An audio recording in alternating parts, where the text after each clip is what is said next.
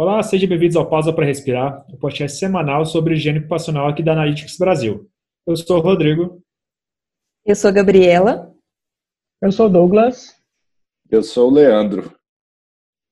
Leandro, hoje a gente vai falar de algum inventário de produtos químicos. É uma coisa que muita gente acha que tem muita dúvida. Cabe que não é uma dúvida que chega muito para a gente, porque é muito específico já da, da área do trabalho foge um pouco do, do, nosso, do nosso serviço de laboratório. Uhum. Mas é uma, algo que a gente conhece bastante, a gente, na nossa vivência de química, a gente sempre passou bastante por isso e teve que fazer separações, organizações e até aprender os diagramas, né? Acho que, falar um, acho que tem muito para falar sobre isso.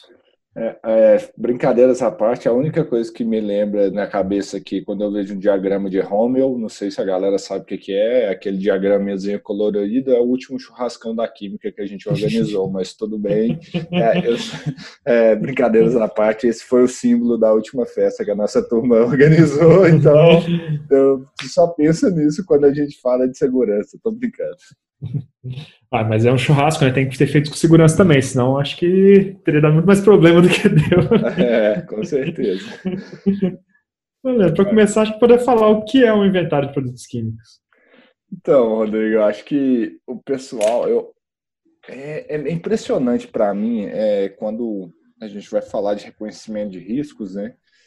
É, o, o pessoal tende a ir direto fazer avaliação, esquecer que às vezes tem que fazer, saber o que, que tem ali, né?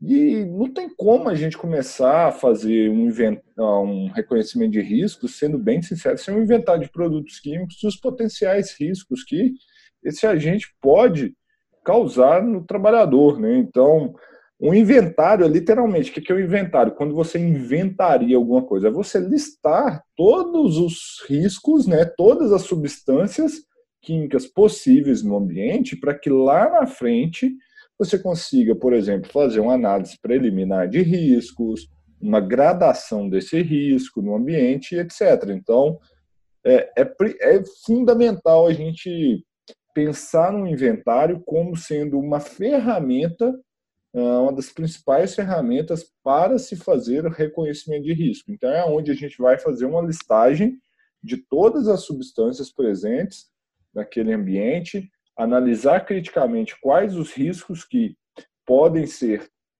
é, ocasionados devido à exposição a essas substâncias e da forma que elas são empregadas no ambiente. E aí, a partir disso, a gente decidir. Esse risco é dentro de uma matriz de risco, é irrelevante, é de atenção, é crítico, é não tolerável, por exemplo, dentro de uma categoria de riscos que a gente venha a desenvolver.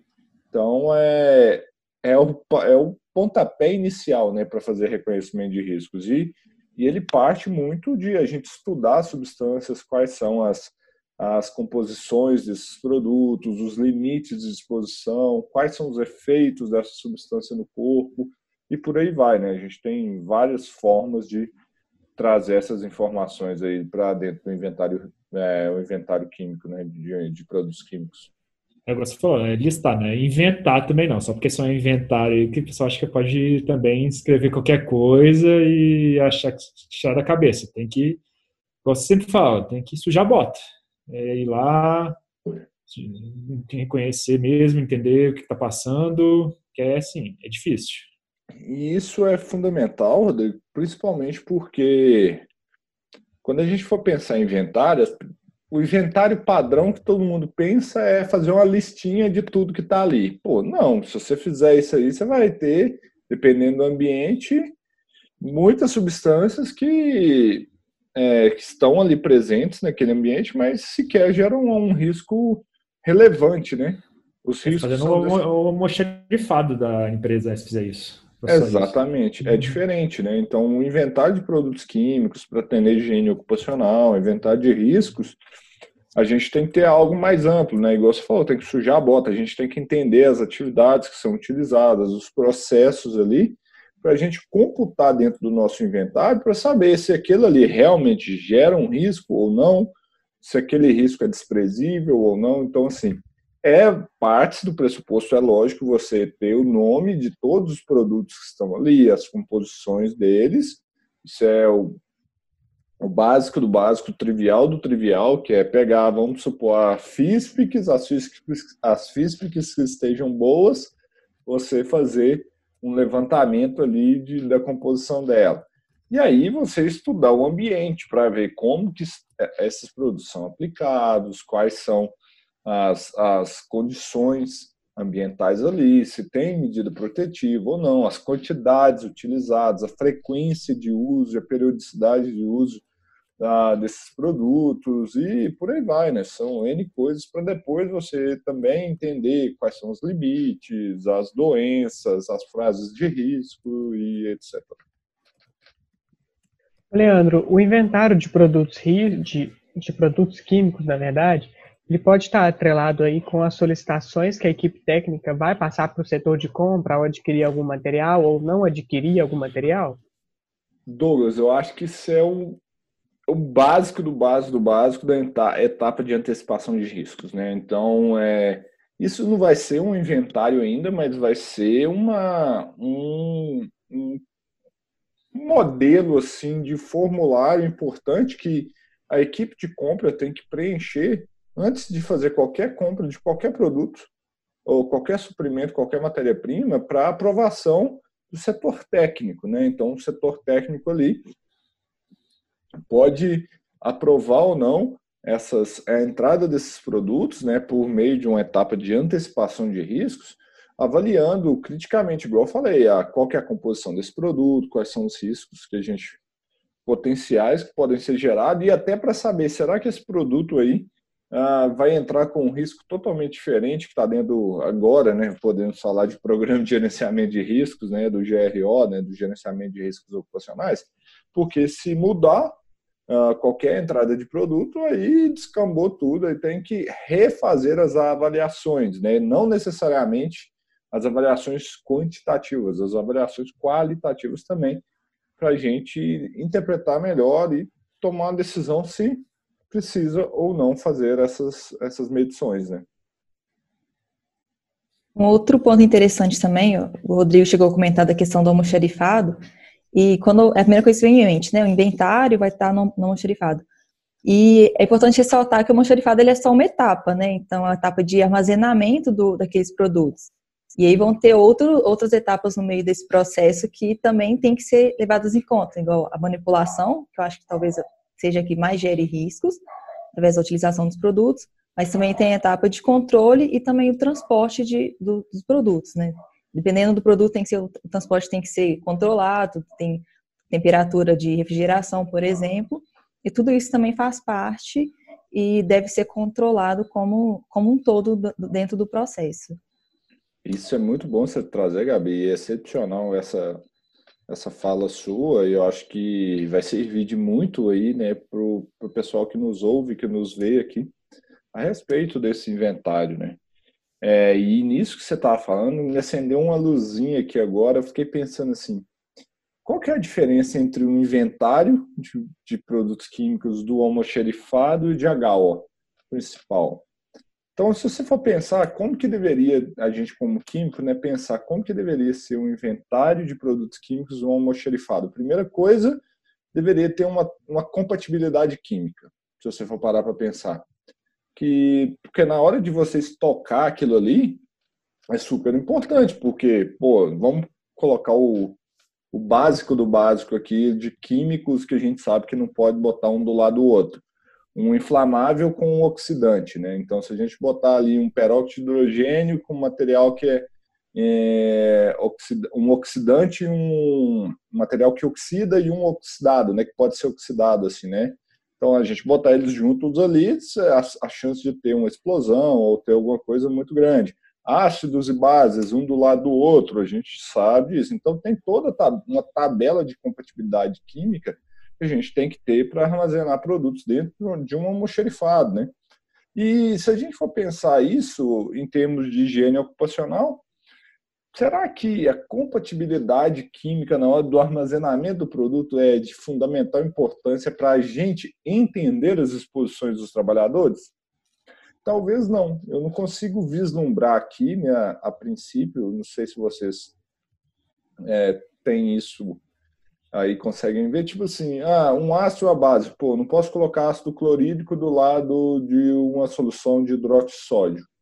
Ah, ok, mas isso aí é um, em termos de, uh, de laboratório, né, de almoxerifado, mas e como que vai ser utilizado o produto? Pode ser que aí eu gere condições de exposições totalmente diferentes. Então, até o inventário que deveria estar lá no, no almoxerifado, ele, ele requer algumas algumas descrições, algumas características que são diferentes das informações que a gente precisa para HO. Como você muito bem falou, Gabi, é a questão do uh, como é utilizado, né, como esse produto né, é utilizado no campo lá. Eu esqueci a palavra exatamente que você deu, mas é essa ideia que você quis dizer. Então, assim, e isso, ah, para o cara do almoxerifado, para que ele. Tá, o cara do almoxerifado não quer saber que, que, para que, que ele, como que esse produto vai ser usado, não. Ele tem que saber como que é a compatibilidade química. Ah, transporte, super importante. Como que eu tenho que transportar essa substância também? Então, são essas questões que a gente tem que entender que são totalmente diferentes. E para a gente fazer um inventário bom, um bom inventário de produtos químicos, a gente tem que extrapolar essa noção básica aí do que informações para guardar um produto, informações relevantes para a gente entender a exposição do trabalhador ao produto químico. Então, o que, que eu falaria assim? O que, que é o inventário de produtos químicos para higiene ocupacional? É é um formulário, uma tabela, como você quiser, que você vai colocar ali informações que são importantes para você entender como ocorrem aquelas exposições.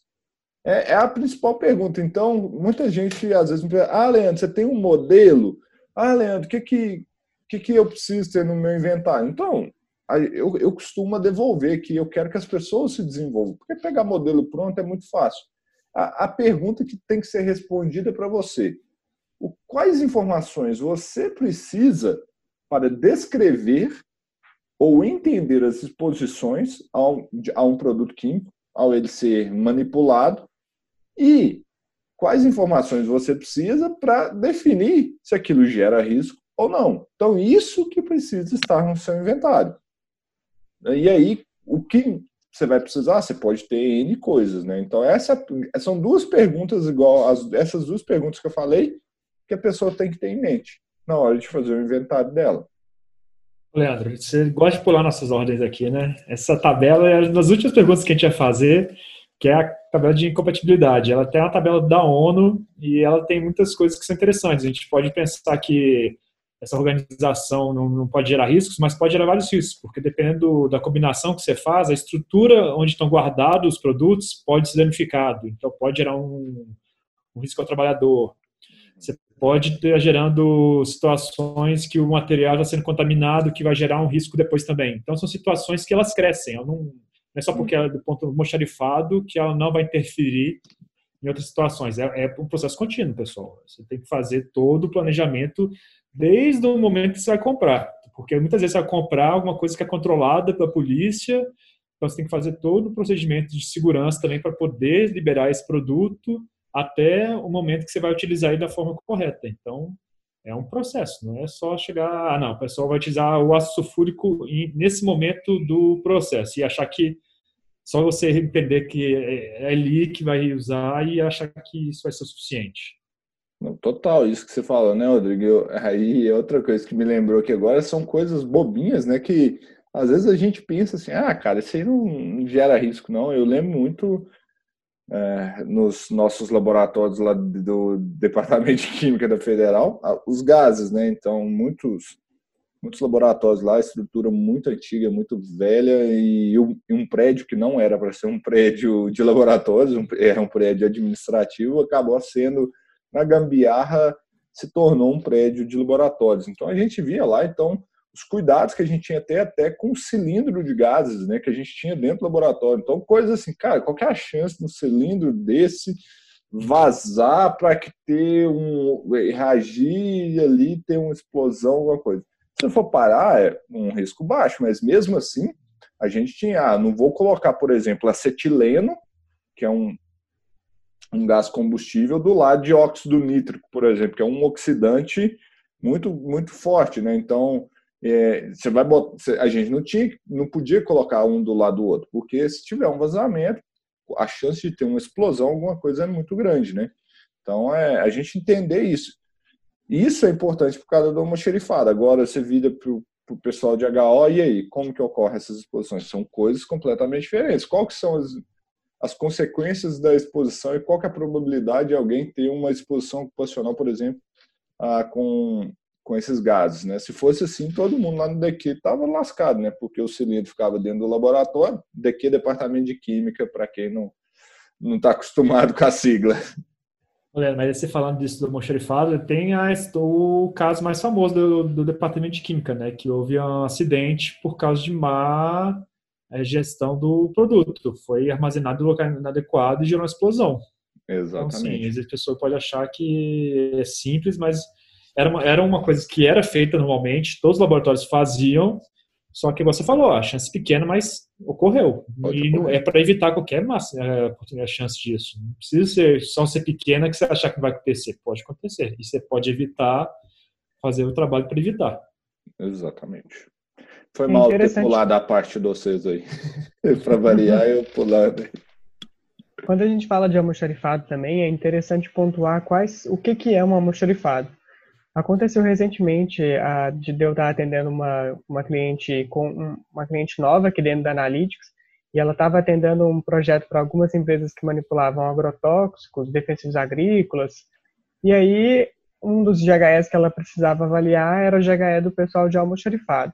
Uhum. Só que esse almoxarifado dela, o que que acontecia? Eles recebiam todo o material que era alguns particulados, é, sais, né, e também alguns solventes, eles transferiam esse material das embalagens originais para outros potes e outros recipientes. Então ali havia geração de poeira e aí ainda possível era um lugar fechado. Então, embora fosse descrito como almoxarifado, estava havendo uma exposição ali muito acentuada em relação àqueles materiais pelo pessoal que estava manipulando ali. Então, tomar cuidado com o termo almoxarifado. Nem sempre almoxarifado é só realmente armazenamento.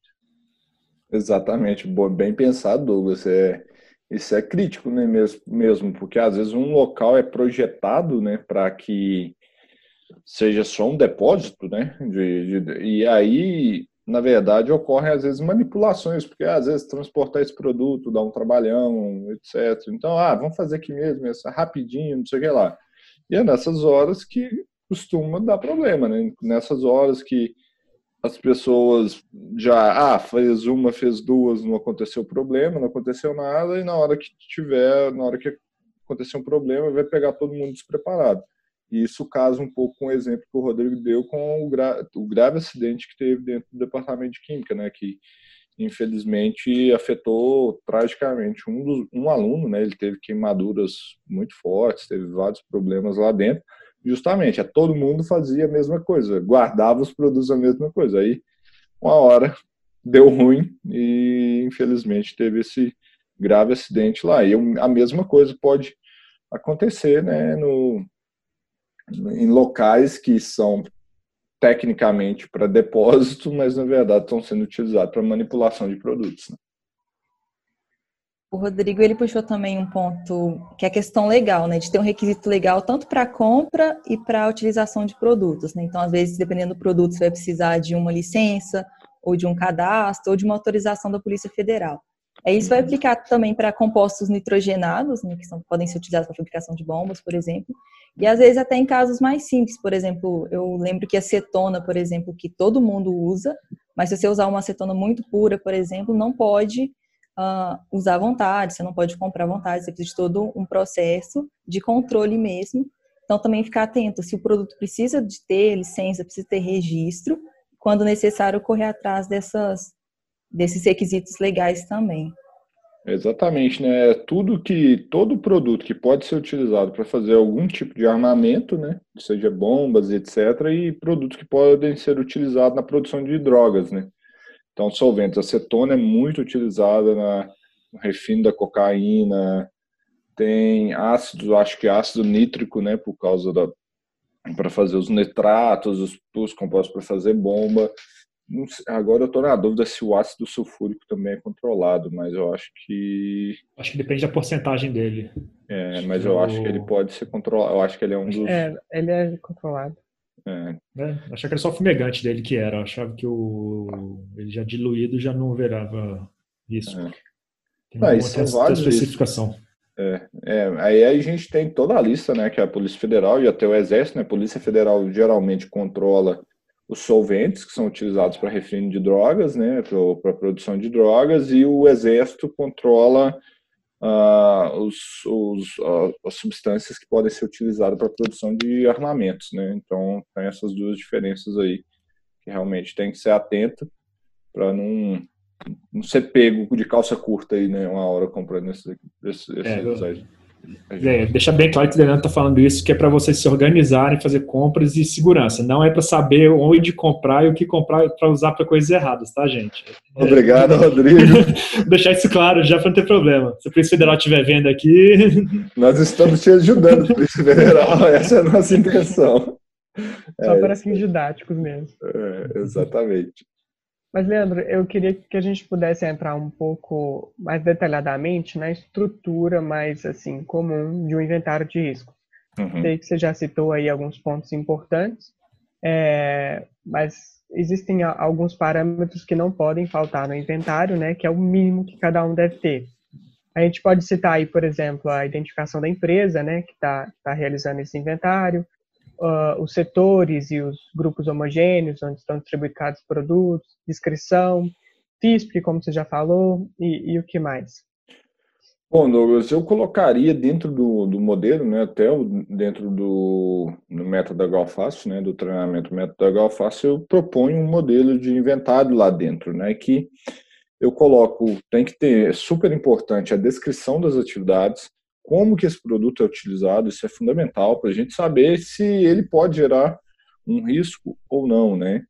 Então aí vamos colocar antes da gente chegar na parte de limites, é a parte mais técnica. Agora sim, o que que você tem que olhar em campo, né? Então na hora que você está fazendo inventário de risco, você tem que estar tá em campo. Então você vai ter a descrição do produto, a sua composição, uh, com todas as substâncias químicas de cada produto, os números CAS, que são o CPF, a identificação de cada substância química, a descrição das atividades é, é fundamental.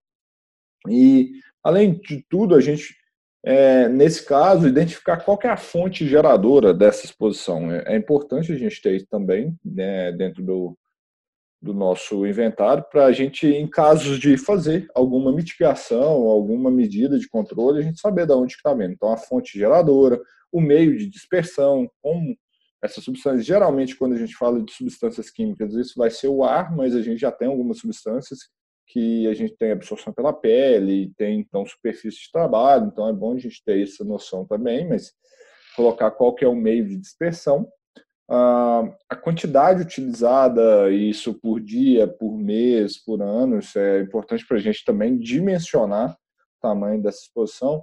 Qual é a frequência, periodicidade de uso, né? Quantas vezes ele usa isso no dia e quantas vezes ele repete esse uso ao longo da semana, do mês. Então, a gente ter essa noção também. Então, porque às vezes um produto é utilizado, vamos supor, um dia inteiro, mas usa uma vez a cada seis meses. Então, a gente tem que mencionar isso. Então, a gente tem essa informação.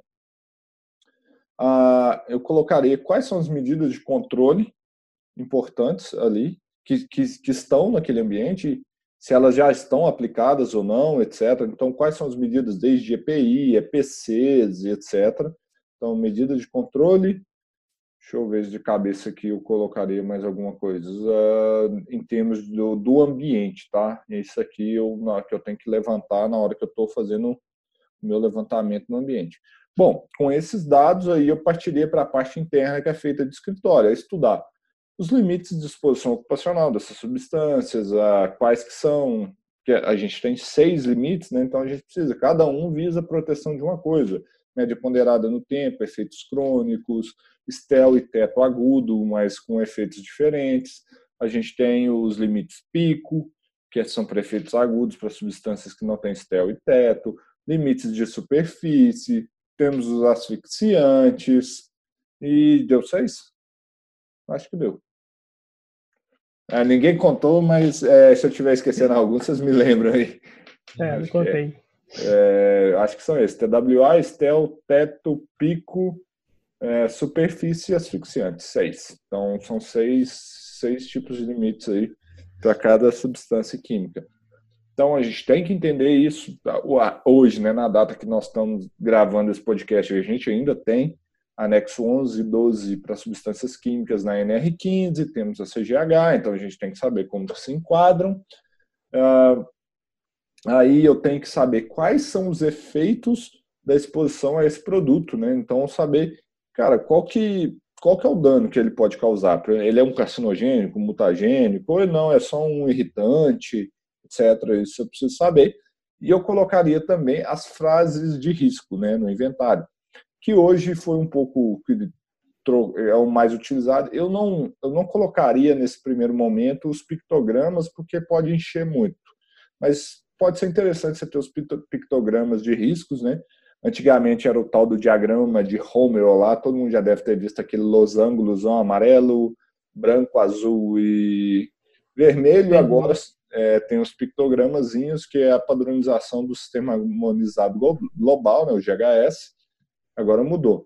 Então dá para colocar também os pictogramas, mas isso tende a ficar bem cheio, eu, eu não coloco não, mas eu acho interessante colocar as frases de risco que aparecem na FISP, porque toda substância que apresenta um risco, ela tem que estar listado qual que é o risco da, da exposição nessa FISP, e isso facilita lá na frente, se a gente não encontrar limites, a aplicação de medidas de controle qualitativas. Então é bom a gente ter isso também.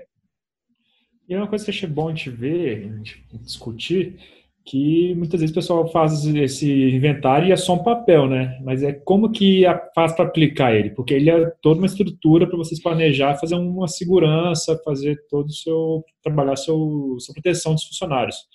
Como que faz para tirar ele do papel, só seja só um papel que você entregou para virar um, realmente algo aplicado?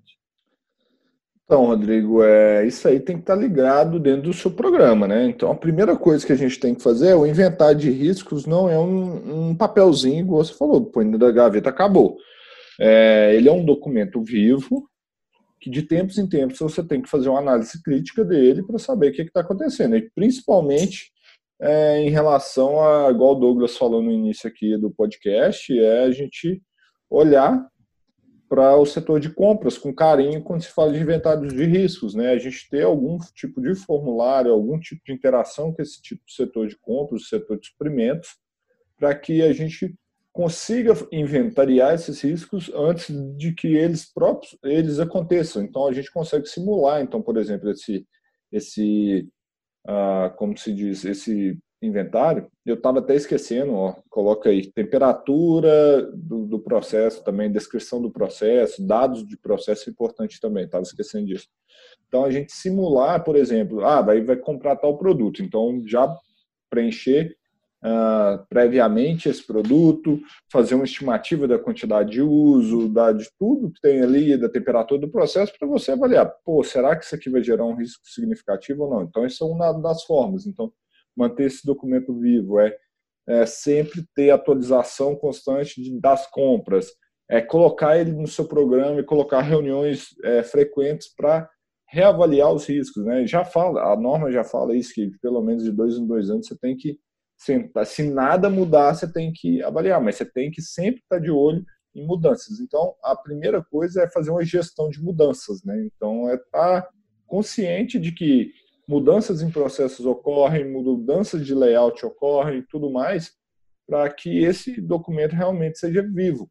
E para aquelas empresas que querem prestar um serviço diferenciado para os seus clientes, é oferecer esse tipo de negócio, né? fazer uma gestão de inventário de riscos. Porque, e aí, a empresa vai pagar pela sua gestão, pelo seu tempo ali, e você vai ser literalmente um consultor deles para que as tomadas de decisões ali sejam é, passem por você na hora de fazer gestão dos produtos químicos e se for uma empresa de médio porte, pequeno porte, em que não tem um SESMIT é, próprio, né? Então você pode oferecer isso como um serviço para prestar para a turma, né? Isso aí, eu acho. Leandro, essa tem uma comunicação também que acho que o pessoal esquece, que é, ajuda bastante no, no processo que é comunicar na área da saúde já, que é o médico do trabalho, saber os possíveis riscos, o que as pessoas trabalham para direcionar, porque muitas vezes não tem esse contato e você tem um, um SESMIT ou um médico do trabalho fazendo, nem sabe o que solicitar de avaliações para os funcionários. Isso também tem, é um, algo que tem que ser comunicado junto nesse inventário? Bom, é... esse problema de comunicação é a velha, velho problema da área de SST, né? É botar a parte de saúde para comunicar com a parte de segurança. É, é super importante, né? Então, um médico, se ele conseguir a partir do seu programa de gerenciamento de riscos, para na hora que ele fazer o programa médico dele, ele ter acesso às informações, com certeza. Aí a gente vai ter que quebrar alguns paradigmas, é botar as pessoas realmente para buscar essas informações e, e correr e querer disponibilizar e um ajudar o outro. O maior problema é que existe um pouco de rixa, as pessoas a segurança não conversa com os médicos, os médicos não conversam com a segurança, e cada um sai fazendo as coisas aí sem, sem seu jeito. E no final, o resultado final é pior, né? Então, é super importante isso, principalmente para não ficar gastando dinheiro com um exame desnecessário, é, análises desnecessárias, porque às vezes tem alguma coisa que não vai dar, gerar risco, né? Então, dentro do nosso inventário, por exemplo, você vai listar várias substâncias lá. E dentro dessas substâncias vão estar algumas que não vão gerar risco significativo. Então o médico tem que estar ciente disso. Você está inventariando isso, mas ele tem que saber, você tem que comunicar, olha, o risco de exposição a essa substância aqui é desprezível. E aí ele não precisa ficar, às vezes, preocupando com é, exames médicos periódicos e de acompanhamento é, de monitoramento biológico constante desses trabalhadores. Então, sim, com certeza, essa comunicação, essa troca de informações entre os setores é fundamental para obtenção de um bom resultado em termos de políticas de SST e o seu inventário é uma forma de comunicar e levar informação de forma simples para todas as partes envolvidas. Né? esse problema de, falta de comunicação, eu estou até surpreso de ouvir isso em relação ao setor médico e ao setor de segurança. Porque, teoricamente, os dois estão ali mais ou menos para o mesmo objetivo, né? Que é proteger a saúde do trabalhador, evitar acidentes. A gente acaba vendo que, às vezes, não é nenhum problema técnico, é um problema de gestão, né, Leandro? De foco, de Douglas, eu... do time querer ganhar mesmo. É, eu falo muito disso de vocês, questão de cultura, né? Então você até pegou essa frase que eu acho legal, que é acima de tudo, as pessoas têm que pensar como time, né? Então, o resultado final é que o, aquele time vença, né? Então, o que vale é o time vencer. Então, cada um vai ter seus objetivos, suas metas próprias ali, mas essas metas têm que conduzir para o time vencer ao final. Se isso aí estiver desalinhado, é, a vaca vai para o brejo e já era. Mas só para fazer um, só para você ter noção, eu já peguei uma vez, Douglas, isso aí me espantou, algumas vezes, né? Nem foi uma não. É uma empresa de consultoria que elaborou o PPRA, na época é PPRA ainda, e o PCMSO. E quando você cruzava os dados, não batiam. Então, o setor médico fez uma, um PCMSO de uma coisa, exames complementares, exames de, de monitoramento biológico de um jeito, o PPRA outro. Na hora que você cruzava lá, tinha coisa que não fazia o menor sentido dentro de uma própria empresa que foi contratada para fazer o PPRA e o PCMSO de uma outra. Então, era uma empresa de consultoria. Então, imagina só, então, empresas de consultoria que foram contratadas para isso, às vezes ocorrem isso, imagine dentro de uma grande empresa que tem um SESMIT próprio, tem o setor de medicina, tem o setor de engenharia, tem o setor. E aí, às vezes, o pessoal não conversa. O pessoal não conversa. Às vezes, tem muitos médicos que não entendem de higiene ocupacional e, às vezes, o profissional de higiene ocupacional está despreparado para explicar ao médico. E aí a gente vê cada lambança que vai se perdendo. Então, infelizmente, isso acontece, mas o nosso papel, igual aqui esse podcast, é trazer conhecimento para essa turma para que realmente ninguém fique aí reclamando, tal. Não, cara, tá na hora de se destacar na sua profissão, tá na hora de fazer diferença, porque o mercado está cheio de profissional, mas cheio de profissional ruim. Os poucos que são bons se destacam, que não fica de reclamação, que buscam informação, que, que buscam resultado e geram diferença. É isso aí que eu quero formar, né? É, é isso que a gente quer formar e é isso que a gente quer ter de clientes aqui na Analytics, né? Esse pessoal que arregaça a manga, vai para cima, busca informação e traz resultados para empresas, né? Esses aí geram resultado. Esses aí não estão reclamando que o mercado está ruim. Então, pode ter certeza, essa é a grande diferença que a gente tem que pensar. É, qualquer coisa, em vez de focar em se coisa de trabalho, aí foca em comunicação. Olha só, aí tá, tá abandonado. Tem outra fase que, que eu comecei a falar, eu não sei se vocês estão lembrados, assim, tem umas coisas que é tipo assim, é, é fácil demais a gente resolver, que é o seguinte, faça o básico bem feito. Porque a grande maioria não faz nem o básico bem feito. A gente não precisa, às vezes, reinventar a roda. Cara, faz o básico bem feito, que você já vai estar na frente de 90% das pessoas. Porque 90% das pessoas, e essa estatística é do Leandro, antes que chovam comentários, da onde que o Leandro tirou esse dado? Da minha cabeça, chutei um número aqui. Então, a grande maioria das pessoas não fazem nem o básico bem feito. Então, assim, faz o básico bem feito, cara, que você já vai sair a quilômetros de, de vantagem de, das outras pessoas. Beleza. Eu acho que a gente abordou bem o inventário, não tem nenhum, não tem nenhum mistério, mas também não é nenhum algo tão simples de fazer. É ler, estudar, arregaçar as mangas, não tem modelo pronto, e aí tem que fazer. Até é porque, essencial. Até porque dizem, né? Dizem, não sei se é, se é verdade ou quando vai sair, que a Fundacentro vai trazer modelos, padrões para o programa de gerenciamento de risco é, e o gerenciamento dos riscos ocupacionais. Então, pressupõe que o modelo de inventário de risco, um dia, quem sabe, a Fundacentro vai estabelecer esses padrões aí, que é o papel dela. Mas até lá não existe modelo pronto. Vamos, vamos torcer que ela traga um modelo e que traga um modelo bom. Mas assim, lá, como se diz, a Fundação dá o guia. O que a gente tem que fazer, às vezes, se a gente tiver um modelo de inventário melhor que o da Fundacentro, aplicá-lo. Aí, boa. E é um modelo, né? Assim, precisa também seguir ele e achar que pode ser isso. Pode colocar mais coisas também às vezes alguma coisa você acha que não precisa ter, você pode discutir isso, mas sim, tudo ser feito com moderação e com base em dados e, e fatos, né? Exatamente. Até porque cada processo ele é bem específico, né? Então vão ter as suas especificidades também. e aí vão ter características únicas que vão diferenciar uns dos outros, né? Mas acho que a gente já pode ir ficando por aqui, já falamos bastante sobre sobre isso. Acho que delongar mais a gente vai começar a repetir muitas coisas. É. E continue aí acompanhando também o nosso podcast todos os sábados, né, pelas diversas redes, as diversas plataformas, estamos no Spotify, no da Apple, no Deezer, estamos no YouTube também. Então precisamos definir a hashtag, né, desse podcast para o pessoal comentar no YouTube. Qual vai ser desse episódio? Um pictograma aí. Quero ver quem, quem, escutou e quem consegue escrever pictograma, porque eu tenho que jogar no Google aqui para como escrever ele certo. Boa. É isso que eu ia comentar. Pictograma, então. Escreve aí do jeito que der, então comenta aí embaixo, no, quem está no YouTube, hashtag pictograma.